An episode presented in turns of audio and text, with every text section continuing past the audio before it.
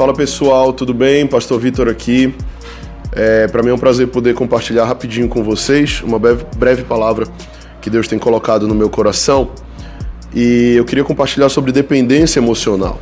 Lá em Jeremias 17,5 diz assim: Assim diz o Senhor, maldito o homem que confia no homem, faz da carne mortal o seu braço e aparta o seu coração do Senhor. Porque será como arbusto solitário no deserto, e não verá quando vier o bem, antes morará nos lugares secos do deserto, na terra salgada e inabitável.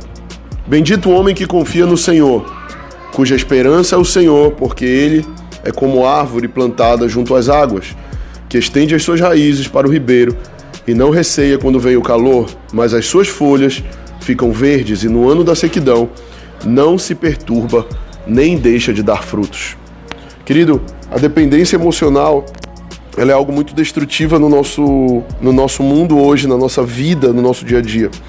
Porque ela é como um cativeiro que passamos a considerar a presença e os cuidados de outra pessoa essenciais para nossa segurança pessoal e para nossa sobrevivência. O problema da dependência emocional é colocarmos pessoas num lugar em que só Deus deveria estar. No livro que, de Jeremias que nós lemos aqui, diz que maldito o homem que confia no homem. Por quê? O que, que ele quer dizer? Que nós não devemos confiar em ninguém? Não, não é isso. Nós podemos e devemos confiar nas pessoas, porém nós jamais podemos confiar acima de Deus. Nós jamais podemos colocar pessoas no altar em que só o Senhor pode e deve habitar. E a dependência emocional é justamente isso. É quando eu coloco seres humanos no lugar de Deus. É quando eu dependo emocionalmente de pessoas para viver, para caminhar. Tudo que eu faço gira em torno de pessoas. E isso muitas vezes é prejudicial, porque Deus não nos criou para sermos dependentes uns dos outros. Deus nos criou para sermos dependentes dele e termos convivência uns com os outros. Salmos 42, 1 diz: Como suspira a corça pelas águas, assim por ti, ó Deus, suspira a minha alma. A minha alma tem sede de Deus, do Deus vivo. Quando irei e me verei perante a face de Deus?